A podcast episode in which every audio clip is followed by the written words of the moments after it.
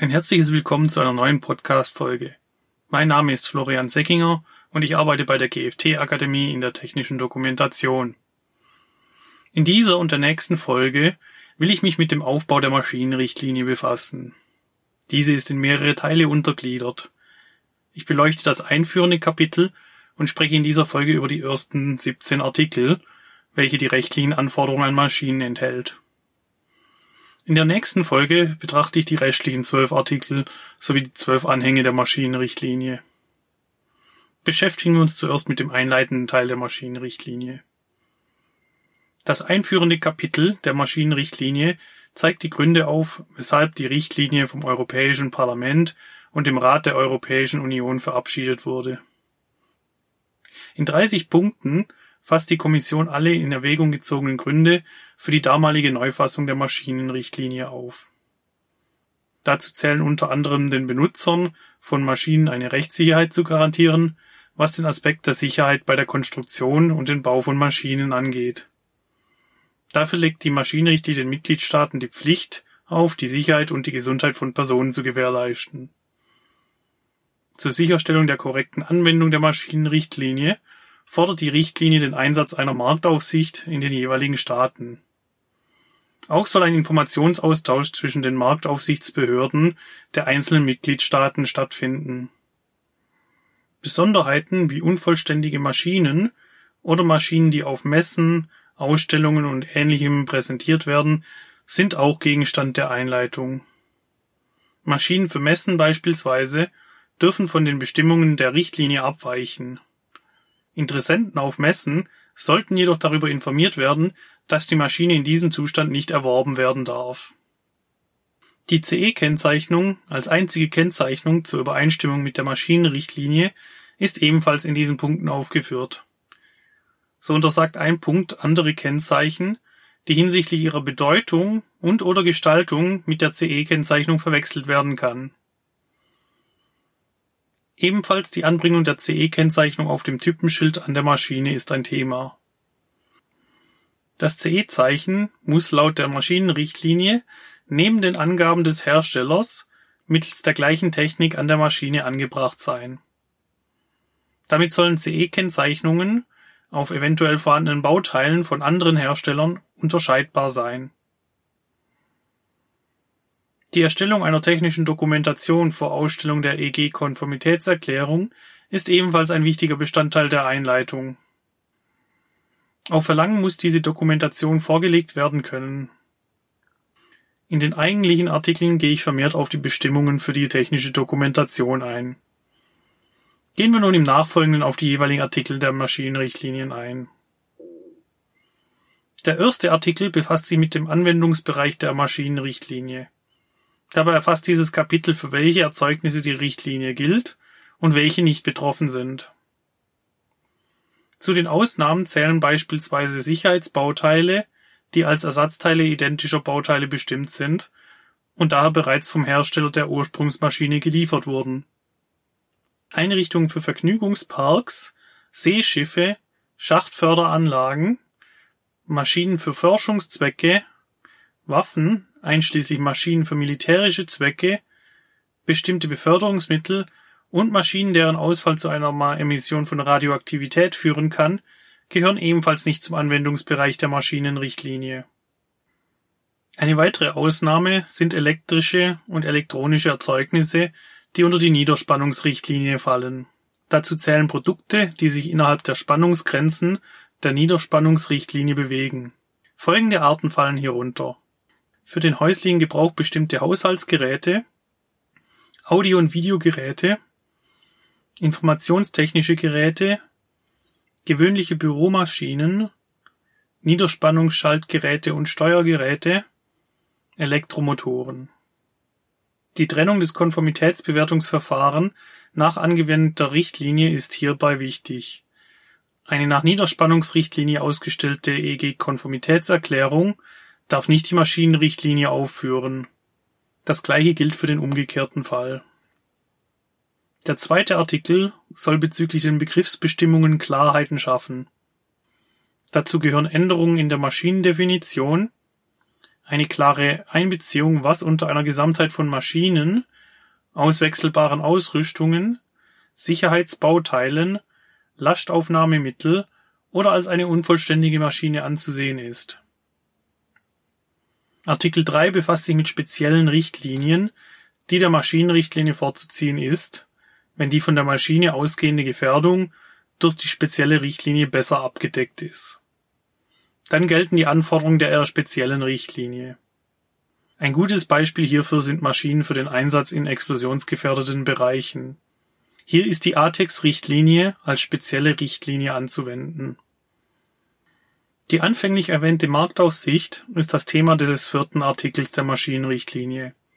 Als ein Schutzziel der Maschinenrichtlinie müssen die Mitgliedstaaten zuständige Behörden zur Kontrolle der Übereinstimmung der Maschinen und unvollständigen Maschinen einrichten.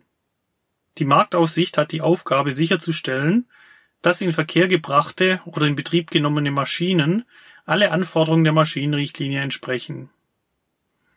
Die Behörde prüft zum einen, ob erforderliche Informationen wie die Betriebsanleitung der Maschine beiliegen, ob die Maschine das erforderliche Konformitätsbewertungsverfahren durchlaufen hat und eine EG-Konformitätserklärung beigefügt ist. Ebenso ist die Marktaufsicht berechtigt, Maßnahmen zu ergreifen, um nicht konforme Maschinen in einen konformen Zustand zu versetzen. Das heißt Nachbesserungen vom Hersteller fordern oder sogar die Maschine vom Markt nehmen, bis eine Nachbesserung erfolgt ist. Artikel 5 befasst sich mit den Herstellerpflichten vor dem Inverkehrbringen und/oder der Inbetriebnahme von Maschinen. Alle Maschinen müssen vor dem erstmaligen Bereitstellen am Markt alle geltenden Sicherheits- und Gesundheitsschutzanforderungen der Maschinenrichtlinie erfüllen. Das Verfügbarhalten der technischen Dokumentation und alle erforderlichen Informationen wie die Betriebsanleitung gehören in diesem Punkt dazu. Der sechste Artikel handelt vom freien Warenverkehr und die Bestimmungen unter den jeweiligen Mitgliedstaaten. Unter anderem dürfen die jeweiligen Staaten das Inverkehrbringen und/oder die Inbetriebnahme von Maschinen nicht untersagen, wenn diese den Bestimmungen der Maschinenrichtlinie entspricht. Um den freien Warenverkehr innerhalb der Europäischen Union zu erleichtern, ist die Konformitätsvermutung durch die CE-Kennzeichnung entstanden der Artikel 7 der Maschinenrichtlinie handelt von der Konformitätsvermutung und den harmonisierten Normen. In diesem Artikel ist die Bedeutung hervorgehoben, dass Maschinen, welche die harmonisierten Normen einhalten, die durch das Amtsblatt der Europäischen Union herausgegeben sind, als konform mit der Maschinenrichtlinie anzusehen sind. Auch haben die Mitgliedstaaten entsprechende Maßnahmen zu treffen, dass auf die Erarbeitung und Überarbeitung von harmonisierten Normen durch entsprechende Interessengruppen Einfluss genommen werden kann. Artikel 8 befasst sich mit spezifischen Maßnahmen, die die Kommission beschließen darf, um das Inverkehrbringen von Maschinen zu beschränken. Damit sind Maschinen gemeint, die aufgrund einer mangelhaften Umsetzung von harmonisierten Normen Risiken aufweisen. Der neunte Artikel beschäftigt sich mit Maßnahmen für Maschinen mit besonderem Gefahrenpotenzial in diesem Artikel ist die Rede von Maßnahmen auf Gemeinschaftsebene, mittels der ein hohes Maß an Sicherheits- und Gesundheitsschutz für Personen gewährleistet werden soll. Das Recht zur Anfechtung einer harmonisierten Norm behandelt der zehnte Artikel der Maschinenrichtlinie. Nur die Mitgliedstaaten und die Kommission verfügen über die Möglichkeit, eine harmonisierte Norm anzufechten. Wenn andere interessierte Parteien, wie die Maschinenhersteller, eine Norm anfechten wollen, müssen sie ihre Vorwürfe den einzelstaatlichen Behörden vortragen und begründen. Die Behörden können dann eine formelle Einwand einlegen, woraufhin dieser untersucht wird. Die Europäische Normungsorganisation entscheidet dann, ob die betreffende Norm überarbeitet wird. Im elften Artikel ist eine Schutzklausel aufgeführt, die es den Mitgliedstaaten erlaubt, Maschinen aus dem Verkehr zu ziehen, welche die Sicherheit und Gesundheit von Personen gefährdet, obwohl sie eine CE-Kennzeichnung tragen.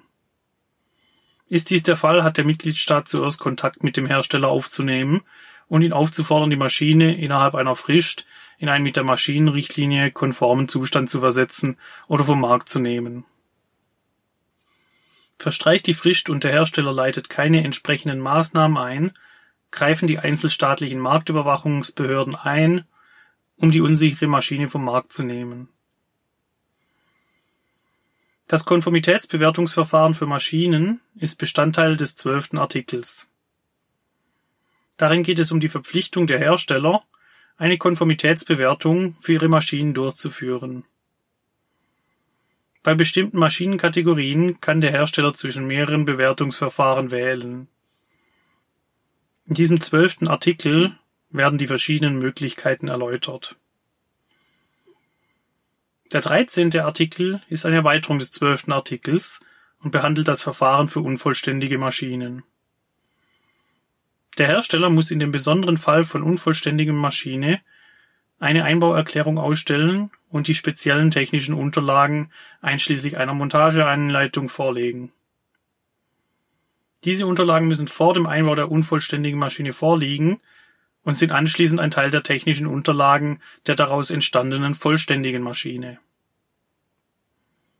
Artikel 14 behandelt die benannte Stelle im Konformitätsbewertungsverfahren. Die benannte Stelle ist eine unabhängige externe Bewertungsstelle, die mit der Durchführung des Konformitätsbewertungsverfahrens beauftragt ist. Die Einschaltung einer benannten Stelle ist daran erkennbar, dass hinter der CE-Kennzeichnung eine vierstellige Kennnummer aufgeführt ist. Jede benannte Stelle hat eine eigene Kennnummer und kann Produkte auf die Konformität nach einer oder mehrerer EU-Richtlinien bewerten. Der 14. Artikel befasst sich mit den Rechten und Pflichten dieser benannten Stellen. Der 15. Artikel besagt, dass die Mitgliedstaaten weiterhin das Recht haben, Anforderungen in Bezug auf die Sicherheit von Personen bei der Installation und Verwendung von Maschinen festzulegen solange dies nicht dazu führt, dass die Bestimmungen der Maschinenrichtlinie behindert sind. So können einzelstaatlichen Vorschriften, wie beispielsweise die Beschränkung der Nutzung von Maschinen wie Rasenmähen, zu einer bestimmten Tageszeit geregelt sein. Oder dass bestimmte Arten von Maschinen nur durch Personen ab einer bestimmten Altersgrenze genutzt werden darf. In Artikel 16 sind die formalen Gestaltungsmerkmale der CE-Kennzeichnung festgelegt. Der Artikel verweist auf Anhang 3, in dem das Schriftbild des CE-Zeichens abgebildet ist.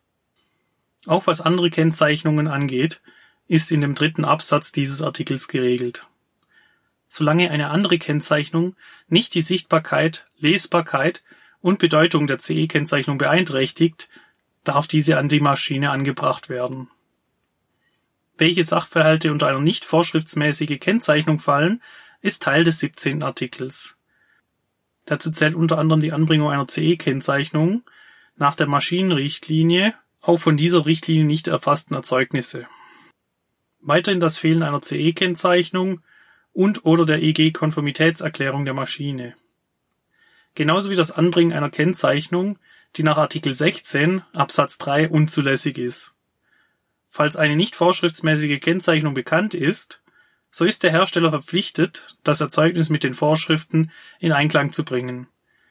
Wenn er dieser Verpflichtung nicht nachgeht, darf der jeweilige Mitgliedstaat alle geeigneten Maßnahmen treffen, um das Inverkehrbringen des betreffenden Erzeugnisses zu untersagen oder sogar das Erzeugnis aus dem Verkehr zu ziehen. Wir sind am Ende dieser Podcast-Folge angekommen. In der nächsten Folge widme ich mich den restlichen Artikeln der Maschinenrichtlinie. Ich hoffe, Ihnen hat diese Folge gefallen. Sollten Sie noch andere Informationen rund um die technische Dokumentation benötigen, empfehle ich Ihnen zum Schluss dieser Folge noch einen Besuch auf unserer Webseite www.gft-akademie.de. Dort haben wir viele FAQs zum Thema Risikobeurteilung, technische Dokumentation und Betriebsanleitung gesammelt. Außerdem könnt ihr Checklisten und Musteranleitungen kostenfrei herunterladen. Ich bedanke mich bei Ihnen für das Zuhören und wünsche Ihnen bis zum nächsten Mal alles Gute. Ich freue mich, wenn Sie dann auch wieder einschalten. Auf ein baldiges Wiederhören.